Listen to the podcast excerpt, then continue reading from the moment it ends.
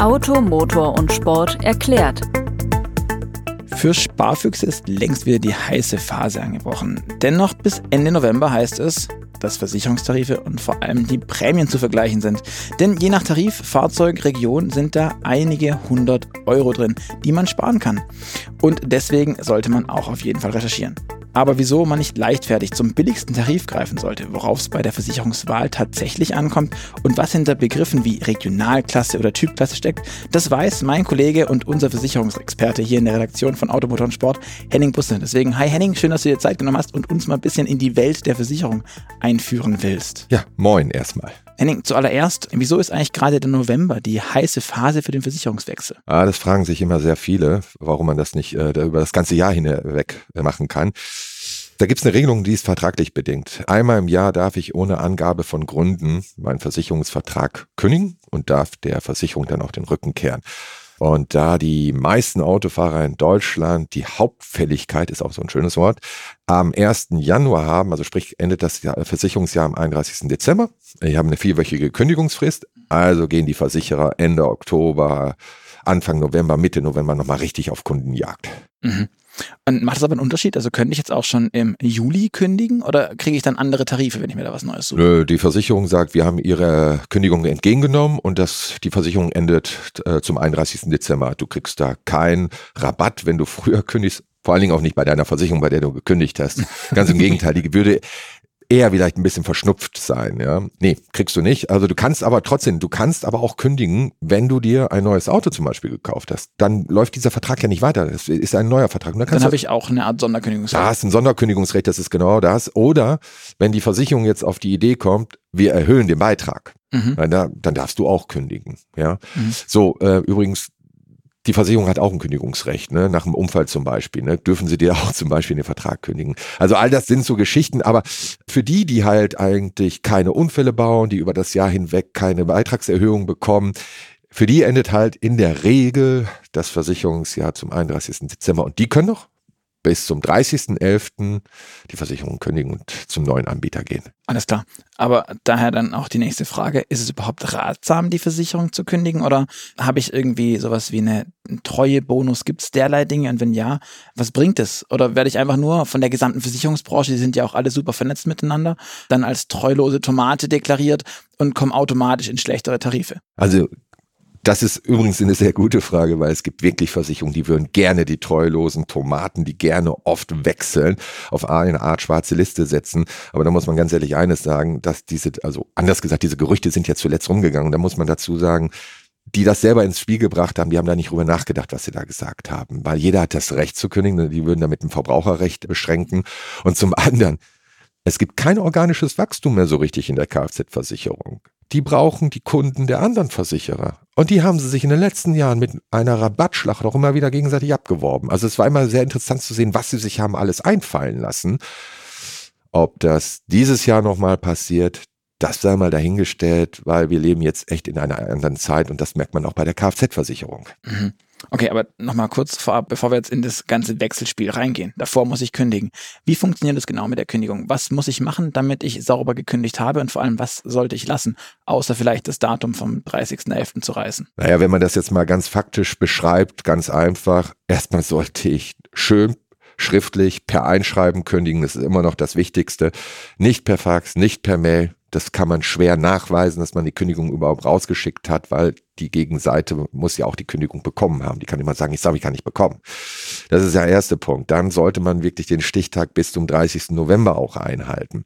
Es gibt ja immer noch so eine Regelung, liegt das an einem Wochenende, dann zählt auch noch der erste Tag im Dezember hin und her. Aber darauf sollte man es nicht ankommen lassen. Aber 30. November, Stichtag, sagst du, ist das dann der Eingangsstempel oder der Ausgangsstempel? Der Eingang. Also das ist letztendlich 30. November, bis dahin musst du gekündigt haben, bis dahin muss es vorliegen bei denen. Bei denen, also ja. nicht mein Poststempel von der Post, sondern. Da, auch da gibt es immer wieder Geschichten. Wie gesagt, nicht noch ein Wochenende dazwischen, hin und her. Ich sag immer, Leute, seht zu, dass ihr es früh genug rausschickt, dann ist das alles kein Problem. Und dann sollte man womöglich auch schon den neuen Vertrag in der Tasche haben. Also man kann ja jetzt schon, während man sich mit der Kündigung äh, seines alten Vertrages beschäftigt, kann man ja auch schon zum neuen Anbieter gehen und sagen, naja, ich möchte das haben. Das sagt ja klar, wir können diesen Vertrag aufsetzen, du hast, du kriegst den bei uns.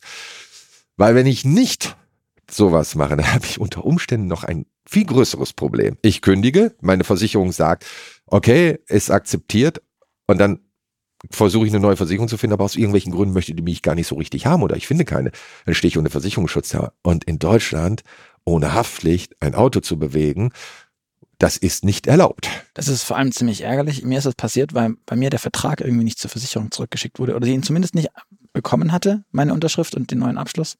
Und dann hatte ich tatsächlich das Problem, dass ich Post von der Zulassungsstelle bekommen hat. Dass das Auto stillgelegt die mir, wird. Die mir, die mir dann schrieben, ähm, hier zwei Wochen Zeit und sonst kommen wir und kratzen die Plakette runter. Das tun sie. Ähm, und das kostet so oder so Geld, ob sie dann auch kommen und ausrücken oder nicht. Aber ich glaube, irgendwas mit 150 Euro Ja, und richtig, 200 Euro richtig. war das. Das war kein Spaß und Stress. Also ja, das ist Stress. von daher an euch da draußen, wenn ihr das machen wollt, sucht euch vielleicht vorher einen Tarif. Und auch wer jetzt der Deutschen Post nicht traut, man hört ja auch immer wieder Sachen, dass äh, Briefe nicht zugestellt werden will. Ich will jetzt hier kein Bashing gegen die Post machen, ganz bestimmt nicht. Oh Gott bewahre. Wenn man jetzt nicht die, unbedingt einen Direktversicherer hat, wenn man einen Versicherer hat, der auch ein Büro hat, man kann da auch hingehen, man kann mit den Leuten dort auch reden, man kann auch unter Umständen das alles dort unterschreiben. Dann habe ich nicht mehr das Problem, sondern der Berater, der da gesessen hat. Die andere Frage, da möchte ich nochmal drauf zurückkommen, diese treulosen Tomaten. Ne? Was ich ganz vergessen habe, in dem Zusammenhang noch zu sagen, ist Kulanz. Das ist ein großes Stichwort. Also Luca, wenn du bei einer Versicherung bist und da hast du noch andere Verträge, die kennt dich seit Jahren und du hast auch noch nie einen großen Schadenverlauf gehabt. Dreimal darfst du raten, was die ist in, in einem Schadenfall. Es gibt immer eine Auslegungssache von beiden Seiten. Und wir alle wissen, es kann schnell zu Streitereien kommen. Aber diese Versicherung, die dich kennt, könnte unter Umständen wesentlich kulanter sein als ein neuer Versicherer.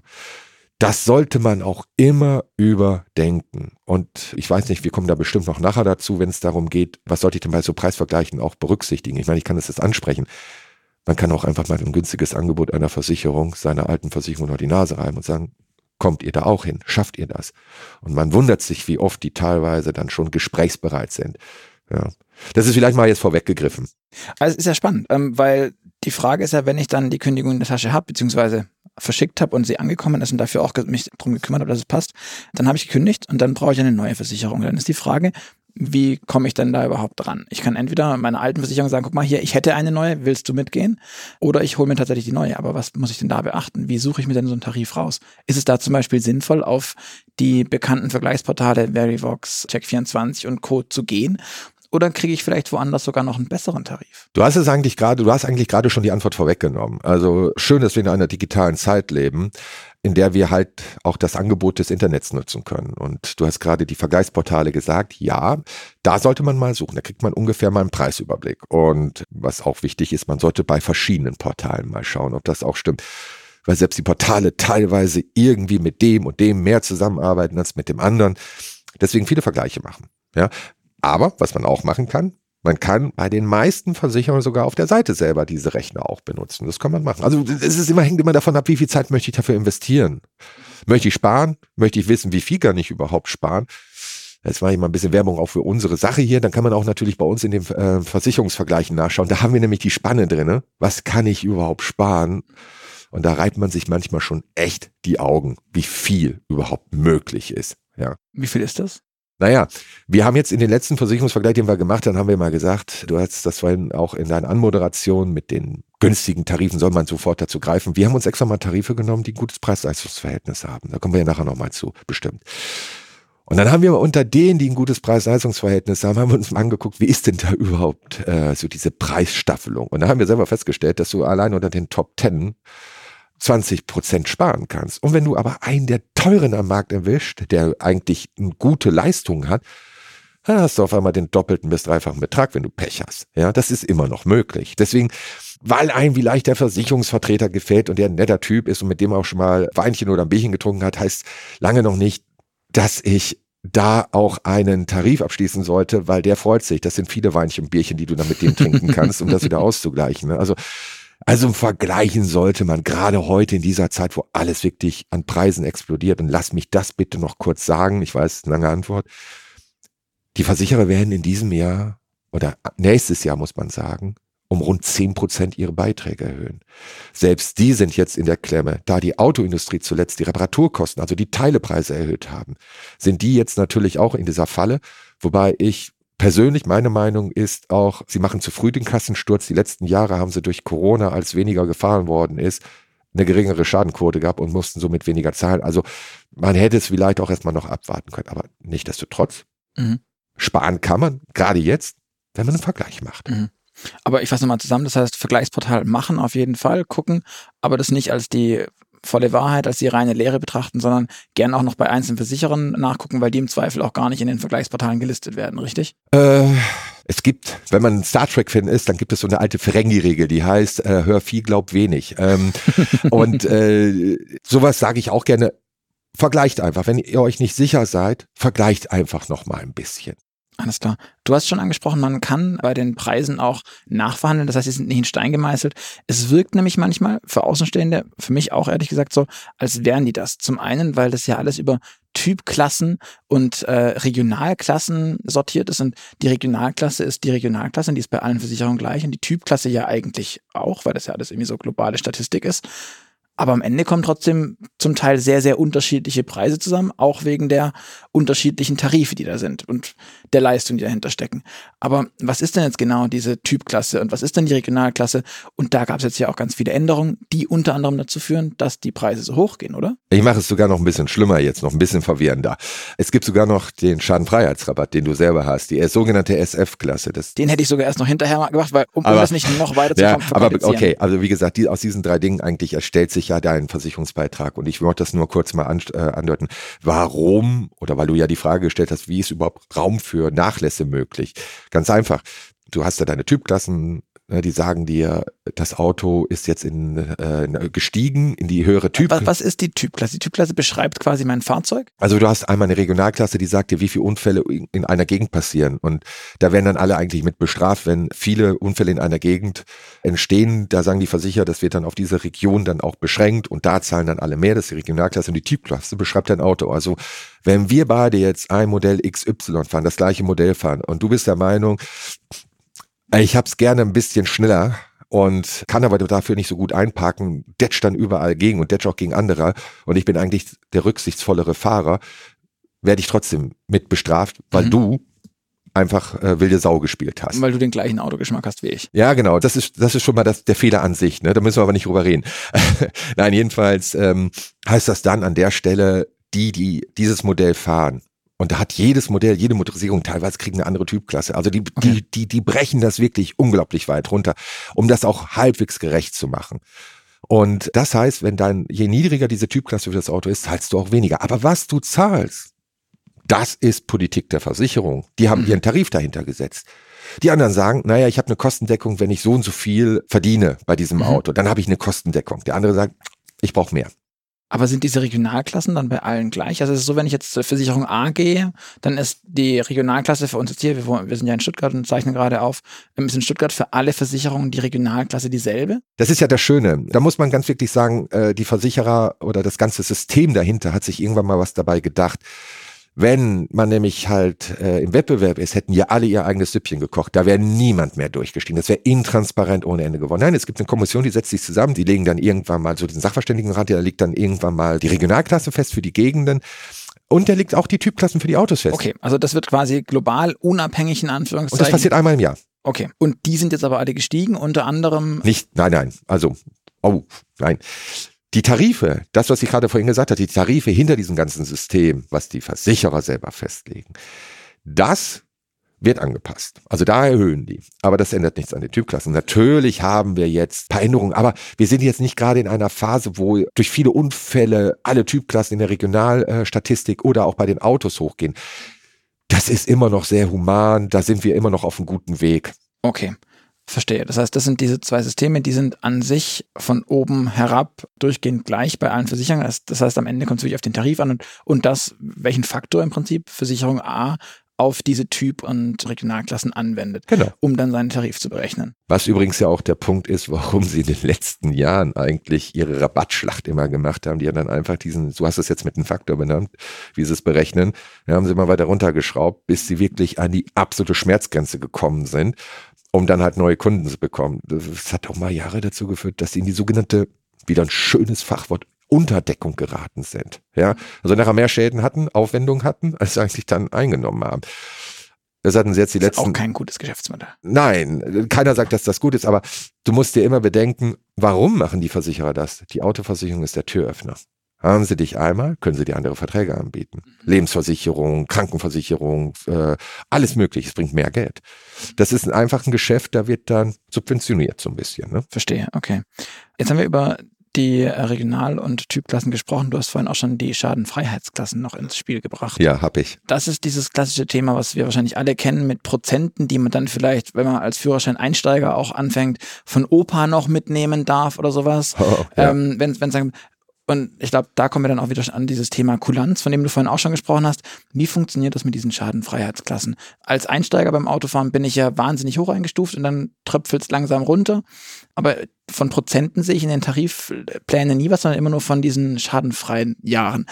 Wie korrespondiert diese zwei Sachen und was ist diese Schadensfreiheitsklasse? Also was wäre die Versicherungsbranche, wenn sie nicht etwas Kompliziertes noch in dieses System mit reinbringen würde? Ja, nee, da haben sie sich auch was bei gedacht. Ob das alles immer so zielführend ist, ist eine andere Frage. Aber man muss das mal. Die haben eigentlich ein System entwickeln müssen, wie sie es mal abrechnen können. Und die, wir haben ja gerade vorhin angesprochen.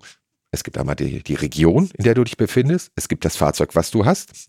Aber jetzt kommt ja dein persönliches Schicksal ja auch noch mit Also meine persönliche Statistik sozusagen. Naja, wenn Sie jetzt nur das bei der Typklasse und Regionalklasse beibehalten hätten, und jetzt sind wir wieder bei unserem Beispiel, wir haben das gleiche Modell und du fährst Wildsau und ich nicht, würde ich irgendwann mal dir klingeln und dich schütteln, weil ich sage, fahr anständiger, weil ich muss damit für zahlen.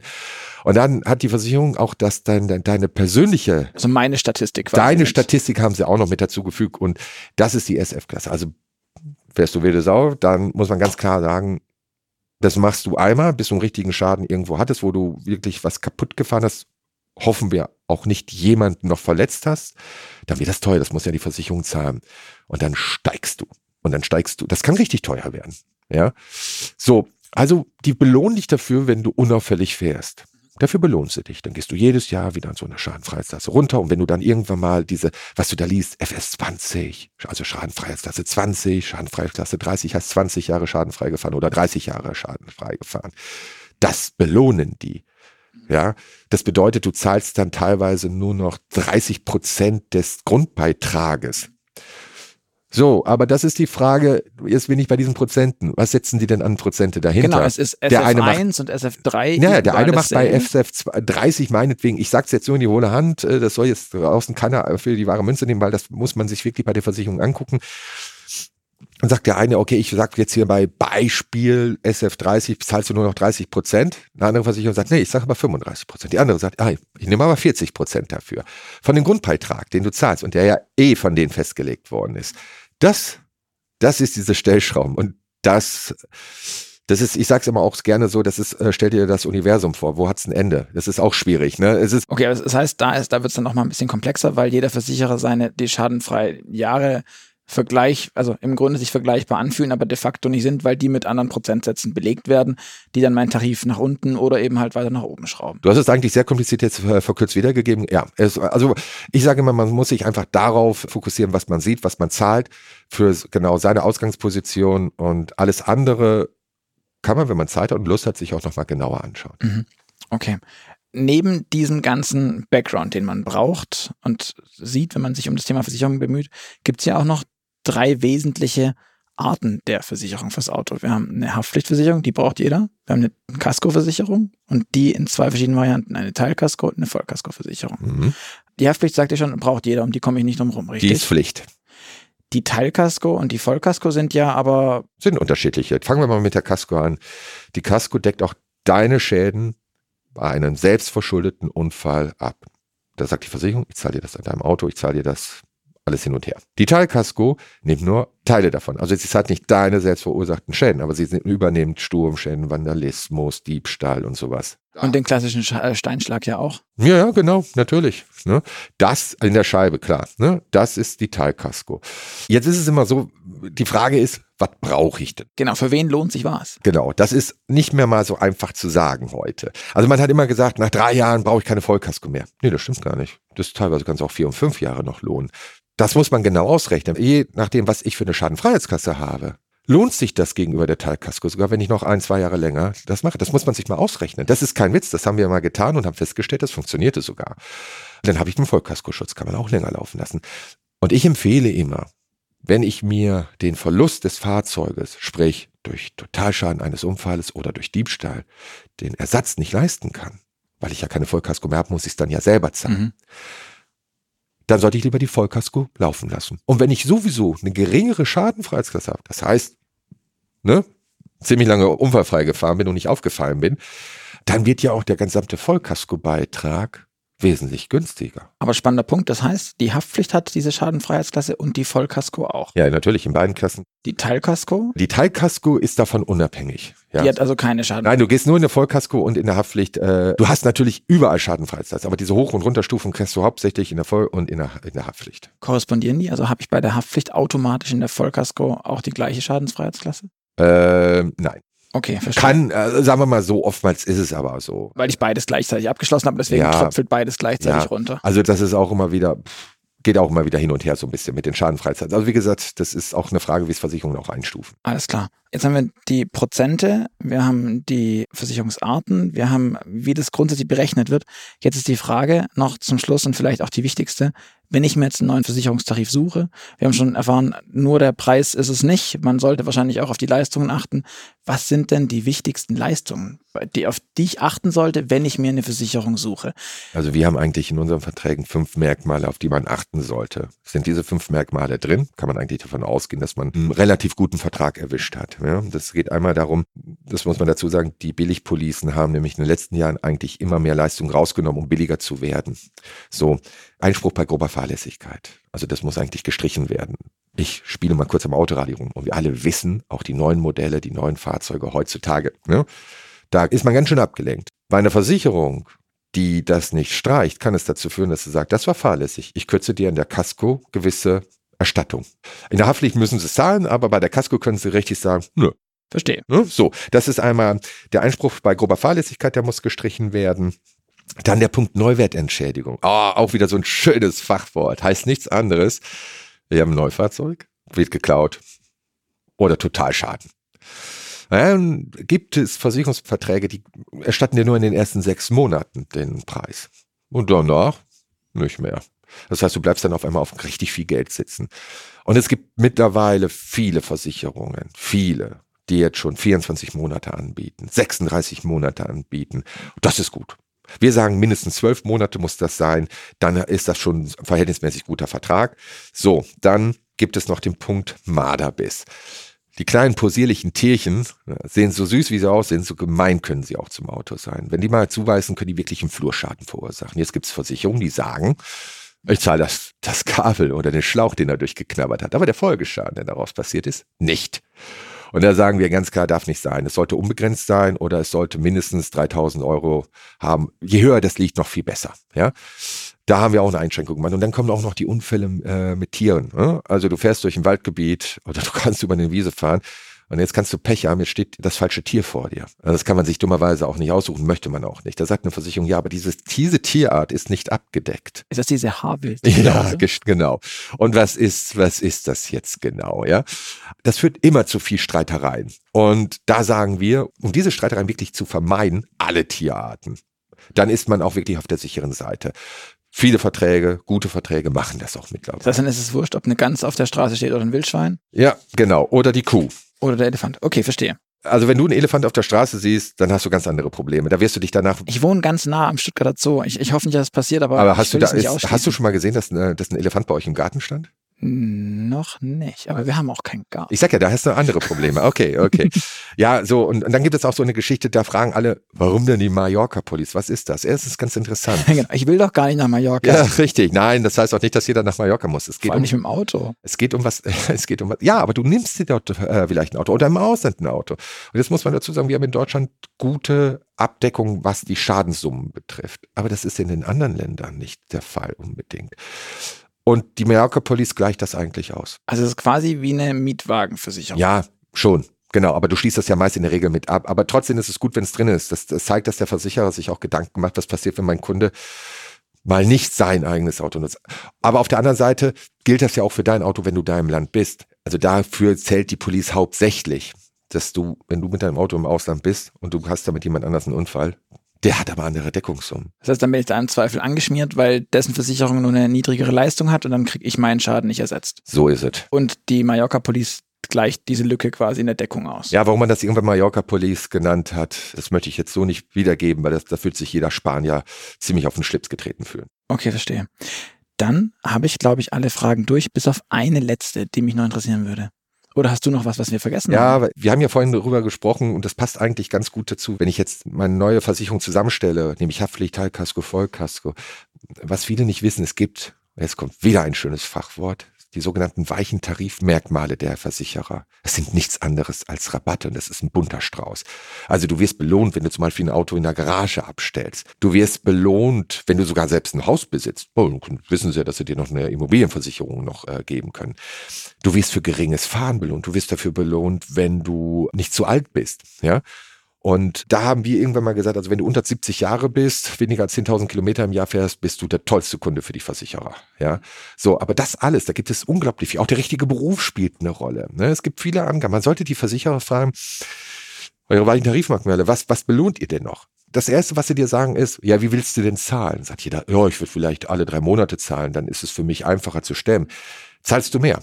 Bis zu 13 äh, Prozent sogar mehr, als wenn du es einmal im Jahr zahlst. Ne? Und sowas zum Beispiel. Und das sollte man ruhig die Versicherung dann auch fragen, was bietest du denn da alles an was kann ich erfüllen?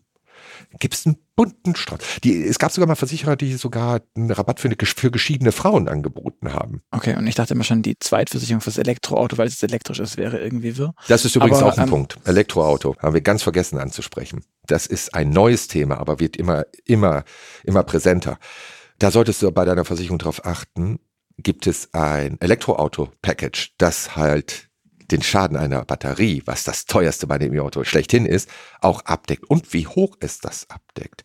Da gibt es immer mehr Versicherer, die machen da jetzt was, aber es gibt auch Versicherer, die machen da gerade gar nichts. Und dann hast du ein E-Auto, dann ist, hast du einen Unfall und wir wissen, dass bei Unfällen auch die Batterien leiden.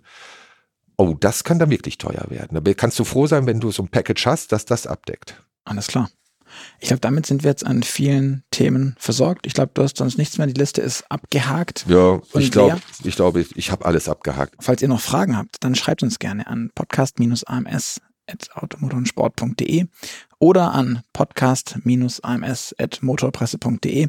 Und ähm, dann werde ich Henning die Fragen einfach weiterleiten und ihr bekommt auf jeden Fall eine Antwort. Was mich zum ganz zum Schluss, Henning, noch interessieren würde, jetzt haben wir ganz viel über den Wechsel gesprochen. Ich weiß, du hast ja auch das ein oder andere Fahrzeug in deinem Besitz. Jetzt ganz offen und ehrlich, wie oft wechselst du die Versicherung? Also ich, man muss dazu sagen, ich habe wirklich eine gute Versicherung. Wirklich, ich habe wirklich eine gute Versicherung und mit dem bin ich mir immer einig geworden. Alles klar. Henning, vielen, vielen Dank für all die Infos an euch da draußen. Das war Automotor und Sport erklärt. Mein Name ist Luca Leicht und ihr hört wieder von uns in zwei Wochen am Freitag. Ich freue mich, wenn ihr dabei seid, wenn ihr Themenvorschläge habt oder Sachen, die euch brennend interessieren. Wir haben ja in unserer großen Redaktion für fast alle Themen rund ums Auto sehr, sehr viele Experten, die ich einfach hier ans Mikrofon holen kann. Deswegen lasst es uns gerne wissen. Ansonsten vielen Dank fürs Zuhören und bis zum nächsten Mal.